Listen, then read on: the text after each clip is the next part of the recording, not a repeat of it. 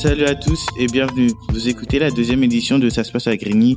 Aujourd'hui, on est le 6 décembre 2023 et on vous propose une émission spéciale consacrée aux émeutes de la jeunesse de cet été. On se trouve dans la salle polyvalente du centre Henri Barbus. Et cet après-midi, on va revenir sur les événements de l'été qui ont marqué la plupart d'entre nous. La mort de Noël et les émeutes de la jeunesse qui ont suivi. On fera aussi un bilan de ces révoltes. Quatre mois après, on se demandera quel changement on a envie de porter, nous, les jeunes de Grigny. Vous l'avez compris, dans cette émission, les jeunes vont prendre la parole. Nathanaël, Aïcha, Bakari, Fanta et Soulef de la Persévérance scolaire animeront cette émission. On recevra sur notre plateau une quinzaine d'autres jeunes âgés de 11 à 19 ans. On accueillera aussi un invité adulte, Lamine Camara et Adjo Omer, en charge de la jeunesse.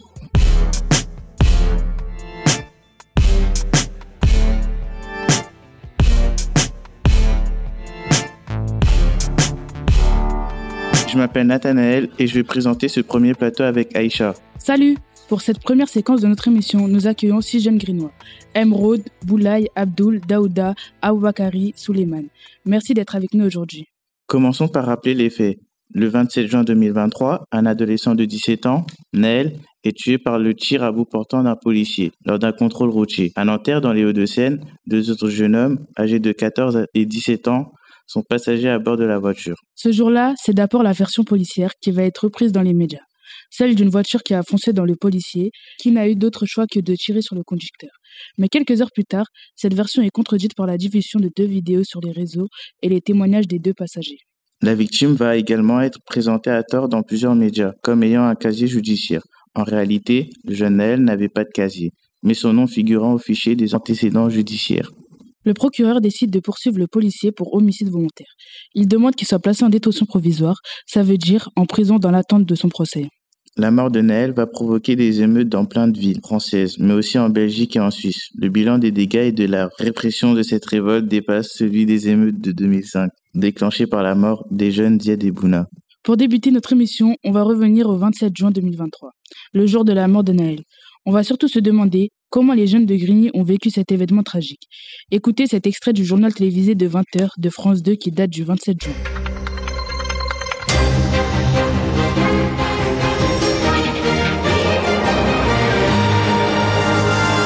Bonsoir, bienvenue dans le 20h de France 2. Voici les titres de ce mardi 27 juin. Un mineur de 17 ans tué par un policier lors d'un refus d'obtempérer ce matin à Nanterre. Le mineur était au volant de la voiture lorsque des agents l'ont contrôlé. Le policier qui aurait ouvert le feu a été placé en garde à vue. 20% de l'eau potable en France se perd dans des fuites, dénonce une association de consommateurs. Un énorme gâchis. C'est un refus d'obtempérer qui, nouvelle fois, a viré au drame. Le conducteur avait 17 ans, il était connu des services de police. Interpellé ce matin, il aurait d'abord ralenti, puis accéléré. Un agent a alors ouvert le feu, le blessant mortellement au thorax. Cet agent est ce soir en garde à vue pour homicide volontaire. Le récit de Nathalie Pérez avec Fabienne Blévis. La scène est filmée par un riverain. On y voit une voiture jaune faire l'objet d'un contrôle de police par deux motards. L'un d'eux accoudé près du pare-brise, met en joue le conducteur. Dans les secondes qui suivent, le véhicule démarre. Le policier fait feu. L'homme au volant est mortellement touché.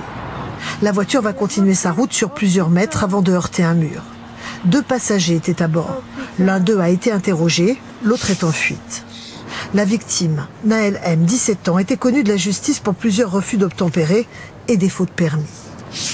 Selon les premiers éléments fournis par les policiers, ce matin, peu après 8 heures, la voiture jaune, une voiture de location, commet une infraction routière. Elle est alors prise en chasse par les deux motards. Le véhicule stoppe. C'est à ce moment-là que cette autre vidéo a été prise par un automobiliste. Dans leur premier rapport après les faits, les policiers affirment que le conducteur fonce sur eux au moment où il tire. Une version contestée par l'avocat de la famille de la victime. Le tir n'est pas réglementaire. Il aurait fallu, euh, afin que le tir soit réglementaire, que le policier soit en danger, que sa vie soit en danger, ce qui n'était pas le cas, puisqu'on voit clairement sur la vidéo que les policiers sont sur le côté et non pas en face du véhicule.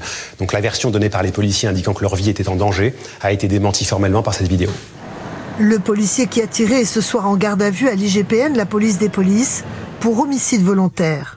À l'Assemblée nationale, le ministre de l'Intérieur est revenu sur les faits. Bien sûr, le refus d'obtempérer ne peut pas être accepté, mais il n'est pas non plus, euh, bien évidemment, euh, capable d'accepter que des policiers tirent à bout portant sur euh, des jeunes hommes ou des jeunes femmes, quel que soit l'âge d'ailleurs des conducteurs. Il vous dire qu'on doit respecter le deuil des familles, mais la présomption d'innocence des policiers. Ce soir, un important dispositif de police a été mis en place autour du quartier où vivait la victime. De retour sur notre plateau, on va maintenant discuter de la manière dont cette information a été reçue par les jeunes de Grigny. Déjà, j'aimerais savoir où vous étiez quand vous avez appris la mort de Naël et comment vous l'avez su. Racontez-nous. Du coup, moi, j'étais avec mon ami, j'allais coiffer et euh, on était en voiture. Et euh, bah, du coup, si je peux dire, vers le côté de la grande porne, il y avait énormément bah, du coup de jeunes ainsi que de bus brûlés et c'est de là que j'ai su qu'en fait il y a eu la mort euh, de Maëlle. Tu l'as vu la vidéo ou? Non, c'était enfin j'ai pas vu la vidéo mais je l'ai appris au moment même bah, du coup euh, le jour même que les faits se sont passés. Euh, moi je l'ai appris grâce à Twitter. moi j'étais chez moi sur les réseaux, je suis parti sur Insta à un moment et c'est là c'est là où j'ai appris. Moi, j'étais sur Snap, euh, quand t'étais story, j'ai vu, il y avait la vidéo qui circulait de Naël quand il s'est fait tirer dessus. Moi, j'étais sur Snap, après, euh, je regardais des stories, j'ai vu, il y avait des captures d'écran. Après, je suis parti sur Twitter, j'ai vu la vidéo entière et c'est à ce moment-là que j'ai vu que Naël, il était mort. Qu'est-ce que vous avez pensé en apprenant la nouvelle de sa mort? Moi, j'avais de l'empathie pour sa mère. J'essayais de mettre euh, ma mère à sa place euh, je comprends totalement sa mère qu'elle soit triste. Et euh, voilà. Moi, j'avais pitié pour sa mère. Elle avait qu'un enfant. Et comment il est mort, ça fait de la peine. On l'a compris, la mort du jeune Naël a marqué les esprits des jeunes de Grigny. Et on n'est pas les seuls. De nombreuses personnalités publiques se sont exprimées sur les réseaux pour dénoncer cette injustice. C'est le cas par exemple de certains joueurs de foot comme Mbappé, d'acteurs comme Omar Sy ou des rappeurs comme Niska comme le rappelle cette vidéo du Parisien. J'ai mal à ma France. Voilà comment Kylian Mbappé a réagi à la mort de Naël. Comme lui, plusieurs personnalités ont pris la parole après le décès de ce jeune de 17 ans, abattu par un policier à Nanterre. Parmi elles, des personnes qui n'ont pas l'habitude de s'exprimer sur ce genre d'événement, c'est par exemple le cas de plusieurs footballeurs de l'équipe de France. Kylian Mbappé dénonce dans son tweet Une situation inacceptable. Jules Koundé s'indigne lui de la façon dont la télé traite le sujet. Des journalistes qui posent des questions dans le seul but de défendre déformer la vérité, de criminaliser la victime et de trouver des circonstances atténuantes là où il n'y en a aucune. Mike Maignan déplore le fait que c'est toujours pour les mêmes qu'être en tort conduit à la mort. Le monde du rap a aussi exprimé sa colère. Niska estime que sans la vidéo, les policiers auraient été considérés comme les victimes de l'histoire. PLK, lui, affirme que la police tue. Et Sadek a annoncé faire don de l'intégralité des revenus de son prochain concert, soit 9000 euros, à la famille de Naël. Enfin, l'acteur Omar Sy a partagé une photo de l'adolescent en demandant qu'une justice digne de ce nom honore la mémoire de cet enfant. On continue à retracer cette journée du 27 juin, point de départ, des émeutes de la jeunesse de l'été 2023. Comment ont réagi les adultes autour de vous ce jour-là? Qu'est-ce qu'ils vous ont dit? Par exemple, vos profs, vos animateurs ou vos parents? Euh, Moi, ce jour-là, ma mère, elle avait pitié pour sa mère. Et à l'école aussi, il y a un, camarade à moi, il a demandé une minute de silence euh, au prof euh, parce que Naël, il est mort. Et puis le prof, euh, il nous a dit, oui, on va bientôt la faire. Et puis on l'a jamais fait. moi, même moi, mes proches amis m'ont dit ça, ça pourrait arriver à tout le monde, pas qu'à lui. J'étais triste pour sa mère, sa famille, ses proches. Cette nouvelle a aussi obligé les politiques à se positionner sur la question de la violence policière. On écoute un résumé des réactions des différents partis politiques diffusé le 29 juin à la radio Europe 1. Réaction dans le monde politique également. Alexandre Chauveau avec nous. Bonjour Alexandre. Bonjour Romain, bonjour à tous. Le ton est particulièrement virulent à gauche. Oui, résumé par cette phrase d'Olivier Faure. Le refus d'obtempérer ne donne pas de permis de tuer, réagit le premier secrétaire du PS. Chez les Verts, Marine Tondelier dénonce une américanisation de la police et pointe le problème du racisme dans l'institution policière. On n'a jamais vu un non-racisé se faire tuer pour un refus d'obtempérer, explique la secrétaire nationale du parti. Et puis Jean-Luc Mélenchon tweet également aucun policier n'a le droit de tuer, sauf légitime défense. Cette police incontrôlée par le pouvoir discrédite l'autorité de l'État. Elle doit être entièrement refondée, écrit l'ancien candidat à la présidentielle. Des propos irresponsables pour euh, Jordan Bardella, président du Rassemblement national, qui met en avant les 25 000 refus d'obtempérer par an. Les forces de l'ordre sont devenues des cibles dans d'innombrables quartiers, indique-t-il, après avoir rappelé que la mort d'un homme est toujours un drame. Enfin, chez les Républicains, Eric Ciotti dit son émotion à la famille de la victime, tout en apportant son soutien aux policiers. L'extrême gauche souffle sur les braises et espère une vengeance contre les forces de l'ordre. Insupportable, a réagi le président de LR. Si on résume, à gauche, le Parti écologiste dénonce le racisme dans la police. Pour eux, la mort de Naël n'est pas un cas isolé. Pour Jean-Luc Mélenchon, cette injustice montre encore une fois qu'il faut changer en profondeur la police. À droite, pour le parti Les Républicains, et à l'extrême droite, au Rassemblement national. Le parti de Marine Le Pen, on est plutôt sur une défense de la police dans cette affaire. Ce qui est intéressant, c'est que face à un fait indiscutable, la mort d'un jeune tué par la police, les politiques arrivent à avoir des positions différentes. Pourtant, personne ne peut nier ce qui s'est passé. Mais chaque parti politique donne sa propre analyse. La vidéo qui a permis de filmer la scène de la mort de Naël a été déterminante dans l'établissement rapide de la vérité. Qu'est-ce que vous pensez du fait que les citoyens filment la police? Est-ce que vous, vous le faites quand il y a des échanges avec la police ici? Moi, personnellement, j'ai jamais filmé la police, mais je trouve que c'est bien la personne qui a filmé la scène. Comme ça, la police ne pourront pas nier les faits. Mais pour moi, c'est mieux de filmer la police quand ils sont un peu, un peu fous que de ne pas les filmer parce que si tu les filmes, il y aura ta parole plus leur parole. Si tu les filmes pas, et si tu les filmes, il y aura la vidéo plus ta parole contre leur parole. Mais c'est la vidéo qui pourrait tout décrire. Moi, personnellement, j'ai jamais filmé la police hein, dans le quartier. Pour, euh, et je dirais qu'il faut filmer parfois hein, pour au cas où s'il se passe des choses graves, des bavures policières, tout ça. Qu'est-ce qui serait passé si la mort de Naël n'aurait pas été filmée? Pour moi, euh, ils auraient cru la police. Ils n'auront pas cru Naël, ils auront dit la police, même au début, ils sont partis sur le fait qu'ils ont fait, euh, qu'ils étaient dans les ultimes défense. Mais c'est la vidéo qui a montré le contraire. Pour finir notre discussion, qu'est-ce que vous avez fait ce jour-là? En sortant de l'école, quand vous avez appris cette nouvelle, quel était l'état d'esprit? Mes amis faisaient du sport, je suis parti les chercher à la fin de leur entraînement. Pendant plusieurs heures, on parlait de ça, on se disait ça c'est parce qu'ils ont fait, ils ne méritaient pas, voilà. À ce moment-là, j'étais dans un gymnase avec mes amis, on était au futsal. Bon, on a discuté de ce sujet-là. On, a on s'est demandé pourquoi il a tué. Est-ce que vous imaginez qu'il allait avoir ces émeutes? Bah, c'était évident. C'était évident parce que déjà, de un, c'est un jeune qui vient d'un quartier populaire. Donc, euh, c'était sûr que bah, tout le monde allait quand même se révolter et montrer leur euh, haine. Parce que c'est quand même la police contre un jeune. Donc, en soi, c'était très évident que ça allait, ça allait arriver, quoi. En vrai, moi, je savais qu'il allait avoir des réactions, mais je ne savais pas qu'il allait avoir euh, cette, violence.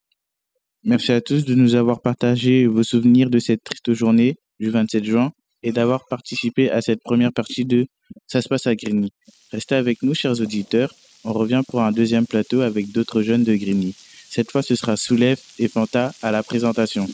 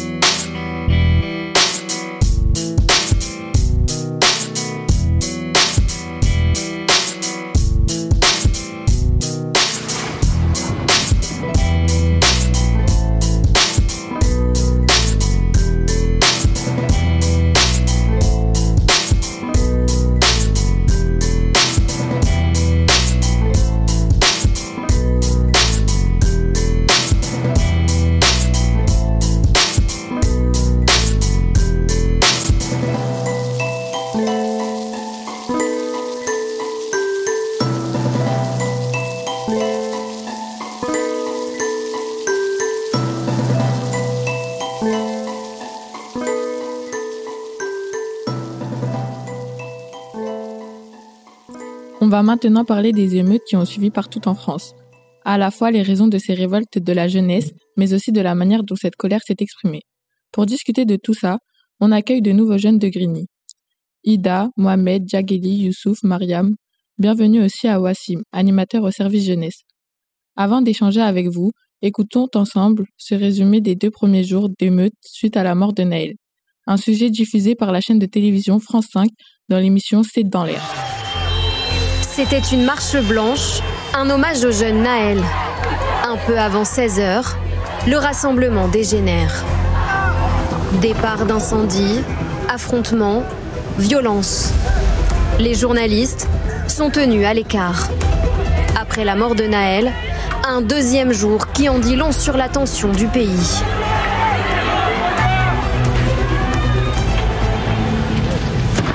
Hier soir déjà, une nuit d'émeute. C'est le poste de sécurité de la prison qui est attaqué. À Garges-les-Gonesse. Ils ont brûlé la mairie. Elle vient d'être fait et tout, wesh. Quant à Agnières, le distributeur de billets est attaqué à la disqueuse.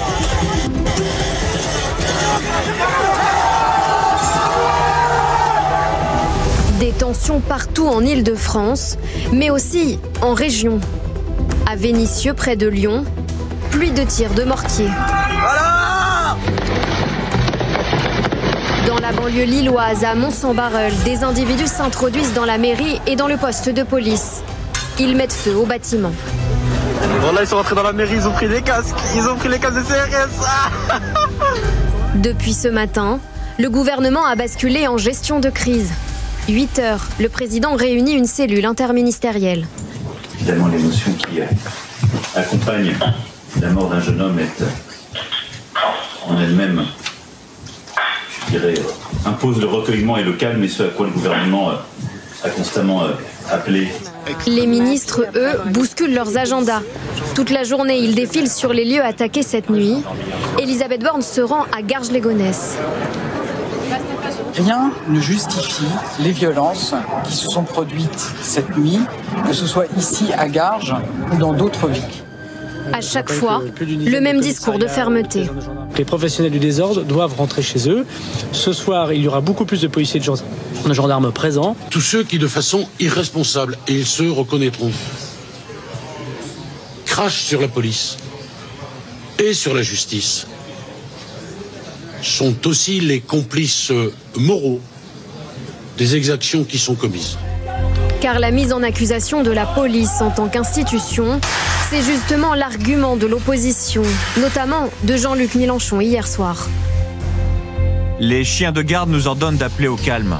Nous appelons à la justice. Retirer l'action judiciaire contre le pauvre Naël. Suspendez le policier meurtrier et son complice qui lui a ordonné de tirer. Ce matin, la patronne des Verts y va aussi de sa critique. Il y a deux jours, un policier a tué un jeune de 17 ans. Un policier, mais c'est pas la police, c'est pas l'institution non plus. Oui, mais c'était pas la première fois. Donc, euh, je n'ai pas le même vocabulaire quand je Mélenchon. D'ailleurs, je ne suis pas dans le même parti. Mais je pense que c'est une erreur aussi de refuser d'adresser ces sujets en faisant comme s'il n'y avait pas de problème. Sans justice et sans vérité, il n'y aura pas de paix. Et c'est quand je dis ça, c'est pas une menace, c'est les faits. En prévision d'une nouvelle nuit de violence, le dispositif de sécurité sera plus important. 40 000 policiers et gendarmes sont mobilisés, dont 5 000 à Paris. Je me tourne vers les jeunes avec nous autour du plateau. À votre avis, comment expliquer cette onde de choc? Que cette révolte partie de Nanterre se soit propagée à la France entière? Je me tourne vers vous, Aïda. C'est juste comme ça que les jeunes arrivent à, à s'exprimer. Ils n'arrivent pas à se faire entendre et que c'est en faisant des manifestations, en faisant des, des, des choses comme ça qu'ils arrivent à, à, faire, à se faire entendre. Pourquoi ça a pris autant d'ampleur? Ben, Parce que ça a été quand même un truc euh, grave ce qui s'est passé. C'est quand même euh, une bavure. Maram, qu'est-ce que tu en penses? Je pense la même chose, mais je trouve que ça a été médiatisé aussi, et c'est pour ça que ça a pris autant d'ampleur. Euh, moi, je pense que, en fait, cette bavure, ça a été la goutte de trop pour tous les gens. Euh. Et du coup, en fait, un jour, il fallait que ça pète. Hein. Quand tu dis goutte de trop, tu penses à quoi? La bavure de trop. Avant ça, il s'est passé quoi? Euh, Plusieurs choses. comme déjà en Amérique, George Floyd. Zined et Bouna. Ouais. Ah, Ouais, et voilà, c'est ça. Il y a aussi Adama Traoré. En fonction des villes, la révolte n'a pas pris la même forme. Un peu partout, du mobilier urbain a été détruit, parfois des mairies, des commissariats ou des écoles ont été dégradées ou incendiées. Et beaucoup plus rarement, des maires ont été pris pour cible. Qu'est-ce que vous pensez des cibles de cette couleur, Mariam? Du coup, je pense que les cibles qui étaient visées euh, principalement, c'était les forces de l'ordre. Puis ça a dégénéré et puis c'est parti loin. C'est parti vers les petits commerçants qui ont rien demandé et qui ont pris plus cher que euh, les forces de l'ordre. Il y en a qui ont profité de cet événement pour euh, en abuser, pour voler, dégrader la ville. Alors, c'est vrai qu'il y a eu autres victimes que les, que les forces de l'ordre. Après, bon, ces victimes-là, c'est vrai qu'elles n'ont pas, elles ont pas dû être. euh, En fait, c'était comme un peu des dégâts collatéraux. Parce qu'en soi, le conflit, c'était entre euh, le, le public, les citoyens et les forces de l'ordre. Mais après, malheureusement, dans un conflit comme ça, on a toujours. euh, après, c'est malheureux, mais des dégâts. Donc, il y a des véhicules, des. Des centres commerciaux, des euh, voilà, des institutions qui ont été touchées malheureusement, mais euh, après euh, je doute que c'était forcément c'était leur but de d'attaquer ce genre d'infrastructure. Donc voilà. Malheureusement après parfois c'est vrai ça touche ce genre de choses. Après bon il y a certaines personnes qui ont un, sens moral, qui savent qui savent quoi viser, ne pas quoi viser. Il y en a d'autres malheureusement malheureusement non. Moi, pour moi, je pense qu'ils réfléchissent pas assez parce qu'ils savent pas les dommages que ça peut causer. Parce que juste euh, pendant bah, les émeutes qu'il y a eu, il bah, il y avait des, il y avait presque plus de trains. On pouvait pas aller au travail. Il y avait pas tout ça. Si on n'était pas véhiculé, en fait, c'était compliqué pour nous de bouger. Comme il a dit Wassim, il y en a qui réfléchissent à où taper, on va dire. Et il y en a qui réfléchissent pas et qui s'en foutent. Ils sont là pour tout, pour, pour se déchaîner, en fait. Que s'est-il passé pendant les dix jours qui ont suivi la mort de Naël à Grigny et quelle forme la colère des jeunes a pris euh, dans cette ville? Bah en fait ce qui s'est passé c'est que les jeunes euh, sont directement euh, ont directement attiré euh, les forces de l'ordre au niveau de, de la ville pour pouvoir après bah comment dire ça passer un échange un échange assez violent. Et voilà ça ça a duré pendant pendant une une dizaine de jours. Après ce qui a pas arrangé les choses comme ça a été dit dans les questions précédentes et dans les réponses précédentes c'est concernant les réseaux sociaux c'est quelque chose qui a été assez diffusé et en fait on avait l'impression aussi d'assister à une guerre de réseaux sociaux qui aura le plus euh, qui aura on va dire l'émeute la plus violente. Donc euh, voilà. Ça joue un rôle. Est-ce que tu te rappelles de comment ça s'est passé ou? Euh, moi, j'ai con- moi, j'ai constaté qu'à Grigny, bah, la colère et la violence, c'est à- c'est la seule pardon, chose qui ont été vraiment ciblées face aux forces de l'ordre. Euh, les jeunes, ils ont, ils ont, on va pas dire réfléchi, mais ils ont pensé aux conséquences parce qu'ils n'ont pas touché tout ce qui est euh, service euh, jeunesse, euh, mairie, tout ça. Ils ont plus euh, fait la guerre, on va dire, aux forces de l'ordre et fait quelques petits trucs dans la ville, dans la ville, mais pas jusqu'à casser, casser la mairie ou quoi. Il y a eu des dommages collatéraux envers la gare et tout, mais ils sont pas partis plus loin que qu'ils en pouvaient. Comment vous expliquez qu'il y ait eu assez peu de dégâts à Grigny par rapport aux autres villes? Ça je pense que c'est aussi un travail que nous euh, agents de la ville on a fait. C'est euh, le fait d'avoir pu assurer euh, certains secteurs je parle de tout ce qui est infrastructure de la ville centre de loisirs maison de quartier. C'est qu'on a été un endroit on a été un lieu pour accueillir les jeunes pour accueillir le public et qui accueillera et continuera d'accueillir les les petits frères, les petites sœurs et les enfants de ce public-là, donc ils savent qu'ils ont besoin de nos, infra, bah, de nos infrastructures. Donc c'est un truc qui n'a pas été visé. Après, concernant les banques et les lieux publics, même les mairies, c'est des lieux en soi qui sont un besoin bah, pour tous les citoyens de la ville. Donc en fait, c'est pour ça, je pense qu'il y a, malgré, malgré qu'il y ait eu ces violences, il y, a un, sens moral qui circule aussi dans cette ville où euh, ils peuvent pas attaquer certaines infra, enfin, ils peuvent pas attaquer tout simplement les infrastructures parce qu'en fait, ce serait mettre en handicap, ce serait handicaper le public, ce serait handicaper la ville, ce serait handicaper leurs parents, leurs pères, leurs mères et tout. Comme Wassim l'a dit, les habitants de Grigny euh, possèdent un sens moral.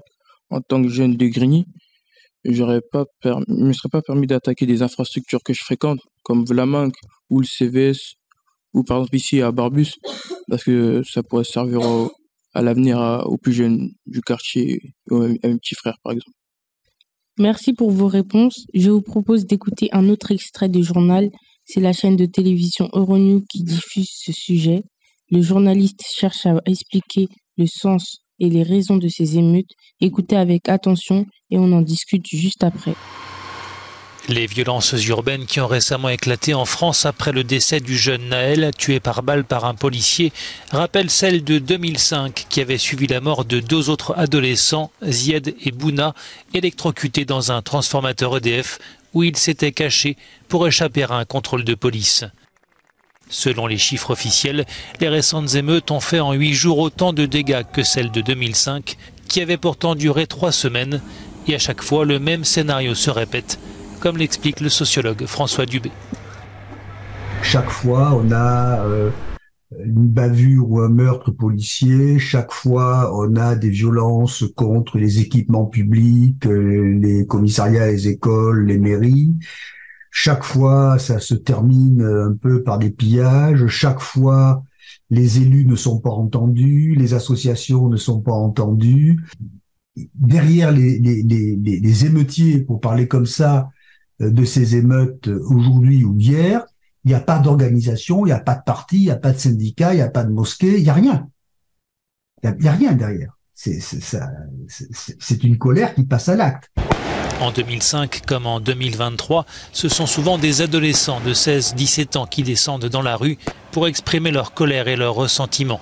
Les problématiques sont profondes ghettoisation des quartiers, précarité, chômage, défaillance de l'éducation nationale, discrimination, racisme, délinquance sont parmi les symptômes les plus souvent cités c'est une frange de la jeunesse qui, euh, à tort ou à raison, a vraiment un sentiment d'impasse, un sentiment d'être délaissé. Et, ce qu'il faut aussi entendre, c'est que ce sont des jeunes euh, finalement qui n'ont pas assez euh, de présence adulte en fait autour d'eux pour en fait désamorcer un tas de problématiques. parce que voilà, quand on casse tout et qu'on a cette rage au ventre, c'est aussi qu'on a le sentiment que qu'on n'a pas sa place et qu'on va pas la trouver.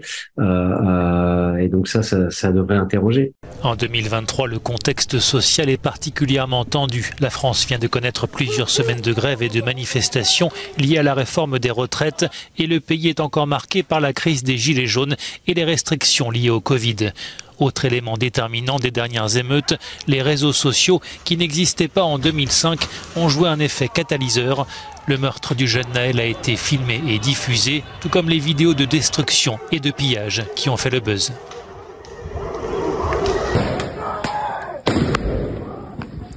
Je vais vous demander de répondre aux sociologues qu'on a entendus dans ce sujet. Le premier dit qu'il n'y a pas vraiment de sens derrière ces révoltes, parce que ce n'était pas vraiment organisé ou géré par des partis politiques ou des associations. Mohamed, qu'est-ce que vous en pensez? Pour vous, quel est le sens de ces émeutes? Euh, Pour moi, euh, le sens de ces émeutes, déjà, c'est surtout de, se faire entendre, de se faire comprendre. Euh, déjà, ben, sur les baveurs policières. En fait, je pense que, que ces jeunes, ils avaient, euh, ils avaient aucun moyen de se faire entendre, à part euh, avec la violence. Euh, Mariam bah, Je pense que c'est une accumulation de tout ce qui se passe, que ce soit des bavures ou bref, tout ce qu'il y a. Du coup, bah, pour se faire entendre de tout leur mécontentement, ils ont fait ça. L'autre sociologue parle d'une jeunesse qui a l'impression qu'elle ne trouve pas sa place dans la société. En gros, c'est de nous qu'il parle. Qu'est-ce que vous en pensez? Vous êtes d'accord avec ce qu'il dit, Ida? Euh, Moi, je suis totalement d'accord. Parce qu'en en fait, euh, là, là, pour nous, les jeunes, c'est vrai qu'on a du mal à trouver notre place dans la société. Euh, venant d'un quartier populaire, d'un quartier qui est quand même connu, on va juste dire qu'on habite là, et ben ça va être un handicap pour nous ça va être un handicap pour nous pour trouver du travail ou même pour les étudiants trouver du, un stage. Ils vont voir dans notre CV ou dans notre lettre de motivation euh, Grigny, ils vont se dire ah ben non c'est des habitants de Grigny, euh, ils sont comme ça, ils sont comme ci, alors que il y en a pas du tout. Même, je pense que quand on est là à chercher un job ou quand on est là à chercher un stage, c'est qu'on veut vraiment réussir. Est-ce que vous aussi, vous avez l'impression que la jeunesse ne trouve pas sa place dans la société?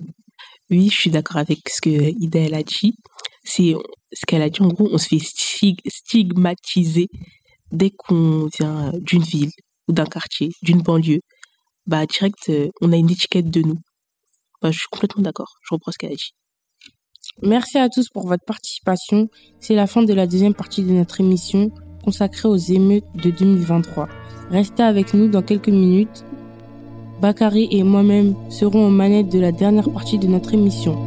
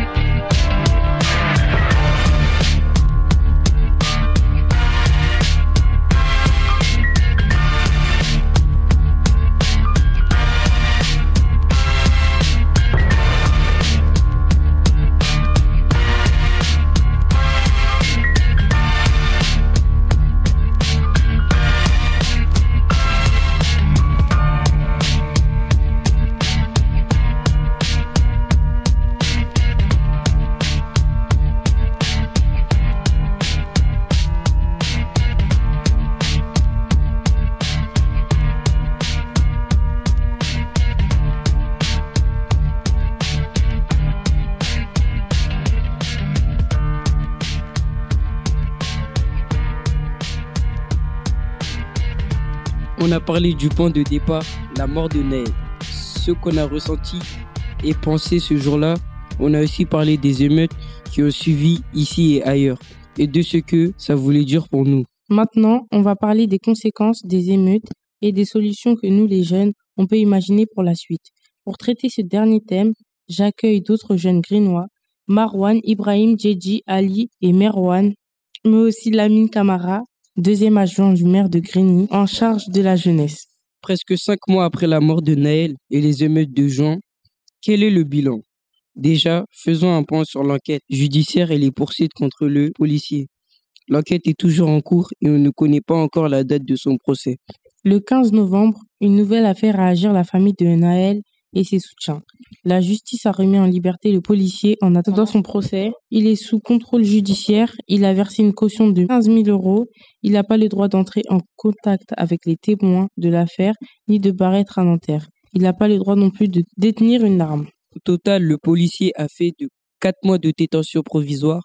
La détention provisoire consiste à mettre en prison une personne présumée innocente qui n'a pas encore été condamnée. Elle est ordonnée par le juge des libertés et de la détention. Elle vise à protéger le bon déroulement de l'enquête. Sa durée est en principe de 4 mois pour les délits et de 2 ans pour les crimes. Dans un certain cas, comme les actes de terrorisme ou le trafic de drogue, ces délais peuvent être prolongés. Marwan, on aimerait savoir ce que vous pensez de cette libération du policier quatre mois après la mort de Naël. Bah moi je trouve ça inadmissible parce que il a il a fait que quatre mois de, de prison provisoire et je pense euh, que c'est pas détention provisoire pardon je pense que c'est pas assez c'est quand même il a tué quand même une personne Rappelons aussi qu'après son arrestation, le policier motard et sa famille ont reçu un soutien financier important. 1,6 million d'euros ont été récoltés via une cagnotte en ligne. Une autre cagnotte ouverte en soutien à la famille de Naël a permis, elle, de récolter 460 000 euros. Qu'est-ce que vous pensez de tout ça Ibrahim et Djedji. Moi, je trouve que c'est, je trouve que c'est inadmissible de prendre euh, au moins 1,6 million d'euros pour avoir tué une personne. Déjà, pour moi, il devrait pas avoir euh, une cagnotte pour euh, les policiers. Parce qu'il a tué un jeune et c'est un meurtre. bah moi aussi je trouve que c'est inadmissible c'est que si c'est comme ça bah chaque policier ils sont capables de tuer un jeune et de récolter un million d'euros de leur poche Maintenant, on va parler de la réponse de l'État, c'est-à-dire du gouvernement aux émeutes. 2000 condamnations ont été prononcées contre des personnes ayant participé aux émeutes. C'est le chiffre donné par le gouvernement. 100 millions d'euros ont été débloqués pour la réparation et la reconstruction dans les communes concernées par les émeutes. Si on regarde la réponse du gouvernement aux émeutes, on se rend compte qu'il y a d'abord une liste de mesures sécuritaires proposées par la première ministre Elisabeth Borne. Écoutez le résumé de ces mesures par France TV Info. Le sujet date du 27 octobre. Près de quatre mois après les émeutes qui ont suivi la mort du jeune Naël, le gouvernement présente sa feuille de route. Des réponses essentiellement sécuritaires, notamment contre les jeunes auteurs de faits de délinquance. Dans certains cas, nous pouvons envisager un encadrement de jeunes délinquants par des militaires qui pourront notamment transmettre des valeurs de discipline et de dépassement de soi. Parmi les autres mesures annoncées, un fonds de 100 millions d'euros pour la reconstruction. L'augmentation de 150 à 750 euros des amendes pour non-respect du couvre-feu pour les mineurs, ou encore le renforcement des pouvoirs des polices municipales. Mais tout cela est-il suffisant? À Mont-Saint-Barreul, le hall de la mairie porte encore les traces de ces nuits de violence. C'est ici que les tirs de mortier ont été les plus nombreux pendant près de 4 heures et tout a été incendié. Le maire a déjà lancé le chantier de la reconstruction du bâtiment. Celle de la cohésion sociale dans sa commune prendra lui plus de temps et les mesures sécuritaires ne suffiront pas selon lui. Mais pas que. Enfin, il faut aussi, il faut continuer à tendre la main à ces quartiers. On a besoin d'être soutenu en matière de services publics, accompagnement des associations qui font un travail merveilleux. Le gouvernement propose aussi d'accroître la responsabilité des parents en ouvrant par exemple la possibilité de les condamner à des travaux d'intérêt général quand leurs enfants commettent des faits de délinquance. Une nouvelle batterie de mesures plus sociales cette fois doit être annoncée demain par la Première ministre pour les quartiers prioritaires. En plus de ces mesures de répression contre les jeunes dits délinquants et leurs parents, le gouvernement propose de suspendre des comptes sur les réseaux sociaux des jeunes qui diffusent des images qui montrent des délits. Et le lendemain, à Chanteloup-les-Vignes, la première ministre a aussi présenté des mesures plus sociales. On écoute le résumé de France TV Info et on en parle juste après. Dans les Yvelines, Elisabeth Borne débute son déplacement au contact des enfants d'un centre social. Et alors du coup, vous êtes arrivé à quelle heure ce matin? Là, il y, a pas- il y a 30 minutes. Moi. Mais La Première ministre a ensuite rencontré élus et acteurs locaux de la ville. Plusieurs sujets sur la table et un objectif, résoudre les problèmes liés au logement, l'emploi, l'éducation et les discriminations. Je demande donc au préfet de ne plus installer via les attributions de logements ou la, création de places d'hébergement les personnes les plus précaires dans les quartiers qui concentrent déjà le plus de difficultés. Toutes les difficultés ne peuvent pas être rassemblées au même endroit. La mixité est une chance, elle est nécessaire. Le gouvernement souhaite aussi accélérer la rénovation des copropriétés dégradées. Côté travail, une enveloppe de 100 millions d'euros sera débloquée en faveur des associations d'insertion. Sur le terrain, un nouveau dispositif, la phare, la Force d'action républicaine, composée de policiers mais aussi de personnel éducatif et judiciaire, sera déployé pour traiter les difficultés en matière sociale et de sécurité. Cette nouvelle batterie de mesures vient compléter celle annoncée hier, quatre mois après les violences urbaines et plusieurs reports du gouvernement. Parmi les mesures éducatives annoncées, le gouvernement propose également de rendre gratuit l'internat dans les collèges et lycées, que les centres de loisirs soient ouverts plus longtemps le soir, plus de moyens pendant les vacances d'été dans nos quartiers et doubler le nombre d'heures d'éducation morale et civique à l'école. Il souhaite aussi ouvrir le nouveau EPID, c'est des établissements pour lutter contre le décrochage scolaire et pour l'insertion des jeunes. Alors, vous en pensez quoi de ces mesures proposées par la Première ministre côté sécurité et sociale? Moi, je pense que c'est une bonne chose de mettre euh, l'alternant gratuit parce qu'il n'y a pas tout le monde qui a les moyens de payer. Bah, je vois pas le but euh, que les jeunes soient encadrés avec euh, les militaires. Je vois pas, je vois pas l'utilité en fait. C'est, c'est pas en le mettant avec des militaires qui, qui vont changer. Enfin, je pense pas. Enfin. Quentin, qu'est-ce que t'en penses? Bah, Moi, je trouve ça pas normal de punir les parents pour des bêtises que les enfants ils ont faites, même s'ils sont mineurs et du coup qui sont sur le- la responsabilité des parents. Bah, euh, les enfants ils peuvent se dire que vu qu'ils vont jamais être punis et que du coup c'est les parents qui vont prendre pour eux, bah faire des bêtises sans s'arrêter. J'assume. Les parents normalement ils devraient pas euh, laisser leurs enfants euh, sortir le soir euh, des émeutes. Ils auraient dû les laisser chez eux. Monsieur Camara, De votre côté, que pensez-vous des mesures annoncées par le gouvernement suite aux émeutes?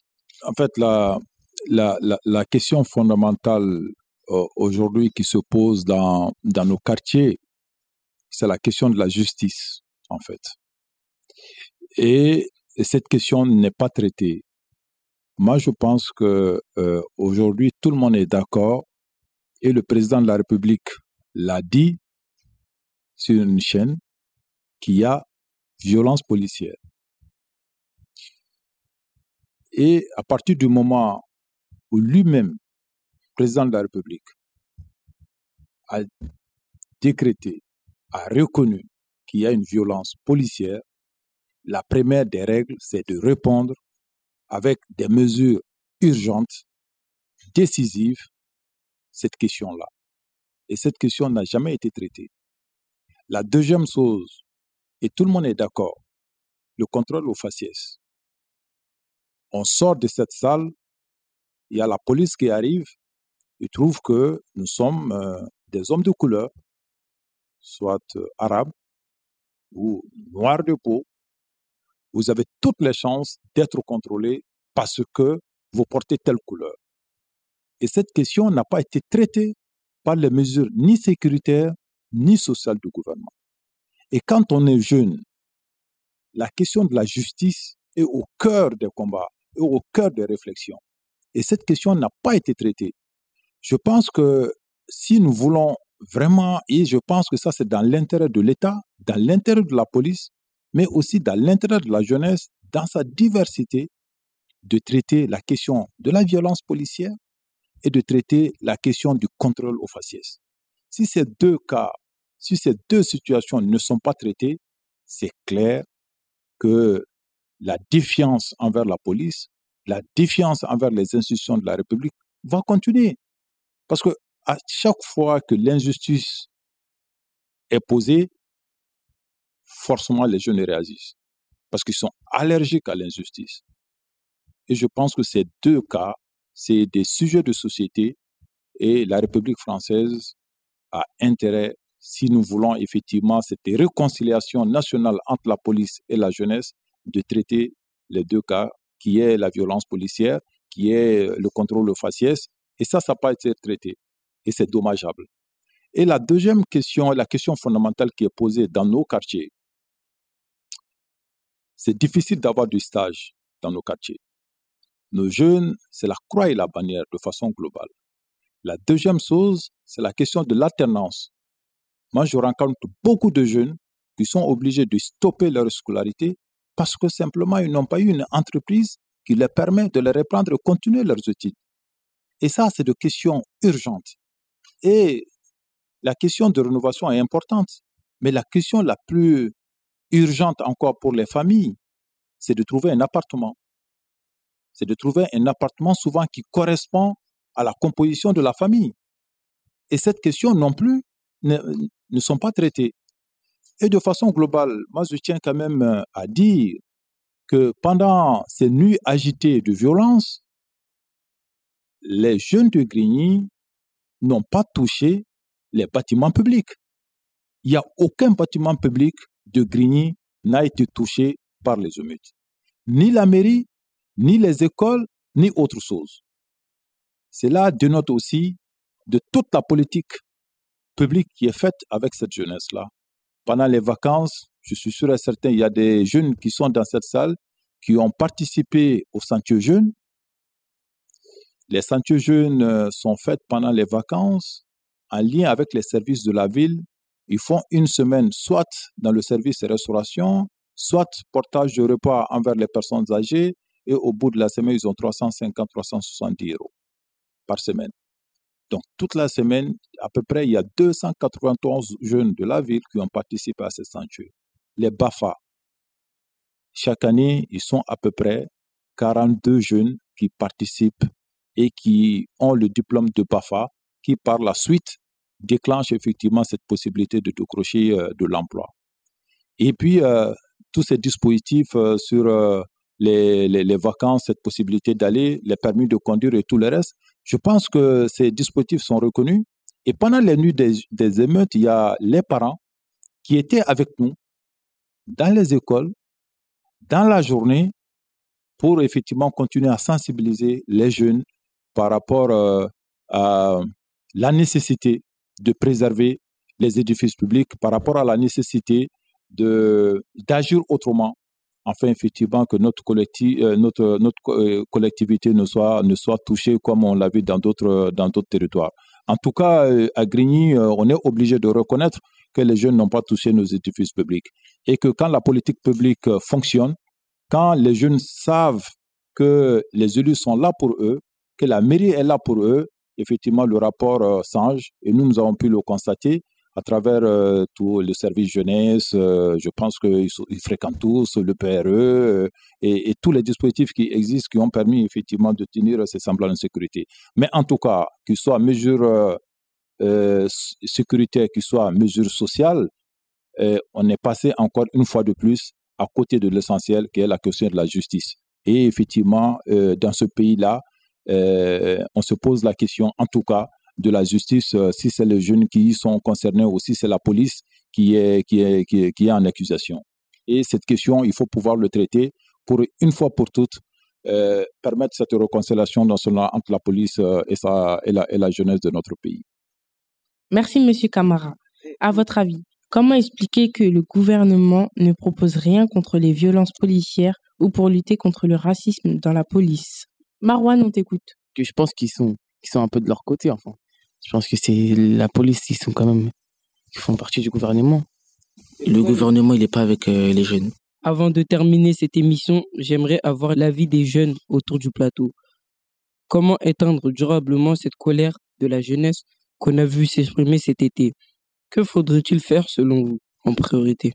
En animant des activités dans le quartier pour. Euh, il faudrait créer plus de plus d'associations pour les jeunes. Pour moi, il euh, faudrait faire un truc, des rassemblements euh, toute la ville de Grigny se rassemble à un endroit et en parler et essayer de voir avec le maire ou la mairie bah, Je pense que déjà ça va être compliqué. Ça va être compliqué de, de canaliser cette colère. Car euh, c'est pas en faisant quelques, quelques gestes que la, la colère de certaines personnes vont, va s'atténuer. Pour moi, faut pas euh, se laisser faire et s'exprimer et envoyer des lettres et persévérer. Et peut-être qu'un jour, tout va, va être normal. Selon vous, comment améliorer le rapport jeune-police dans les quartiers populaires en général, et notamment ici à Grigny? Brahim. Pour moi, ce serait, serait compliqué de rassembler les jeunes et les, euh, les policiers. Moi, je me suis toujours dit, euh, euh, si un jour quelque chose de grave euh, arrive, la police et les jeunes, euh, ils vont comprendre que la violence, c'est pas la bonne chose. Faudrait communiquer au lieu de parler avec la violence, il faudrait peut-être communiquer directement avec des mots et des phrases. Si je refais euh, ce qui est dit ici, il faut communiquer, euh, il faut rassembler. Peut-être il peut être assez euh, nécessaire d'avoir aussi des temps d'échange avec la police et les jeunes. Comment la police voit les jeunes, comment les jeunes voient la police, qu'est-ce que les uns et les autres se, se, reprochent ça peut aussi être ça, en fait. Je pense que la prochaine émission, pourquoi ne pas avoir euh, la police avec vous ici, un commissaire, où euh, on, va, on va se dire carrément les choses. Et, si jamais ça doit se faire, euh, moi, je serais tenté d'avance de vous donner des questions. Un, pourquoi toujours c'est les mêmes qu'on contrôle? Et deux, pourquoi s'il y a un abus, une violence policière, pourquoi la justice n'est pas aussi rapide comme ils peuvent souvent être avec le jeune? Donc ça, c'est deux questions d'avance. Le jour où vous allez avoir un commissaire ici avec le jeune pour discuter, moi, je serais tenté de poser ces deux questions-là. Merci à tous pour vos réponses et votre participation. C'est la fin de notre émission consacrée aux émeutes de 2023. Merci à tous les jeunes qui ont participé à ces trois plateaux radio et nos invités Lamine Kamara, Adjom Omer en charge de la jeunesse et Wassim, animateur de, du CVS. Et à nos jeunes euh, Ali, Jassim, Didi, Marwan, euh, Ibrahim, Fanta, Soulef, Aïcha, Nathanaël, Adusé, Aboubakari, Daouda Et, et bien sûr moi, Bakary. Un grand bravo aux jeunes de la persévérance scolaire de Grigny qui étaient à la présentation aujourd'hui. Bakary, Soulef, Aïcha, Nathanaël et Fanta. Cette émission a été préparée avec les journalistes du collectif Chronos et Kéros en résidence de journalisme pour trois ans ici à Grigny. Vous pourrez réécouter cette émission sur les plateformes d'écoute de podcasts Deezer, Spotify, Apple Podcast, SoundCloud à la page de l'association Chronos et Kéros. C'était Ça se passe à Grigny. À bientôt pour de nouvelles émissions radio. Salut!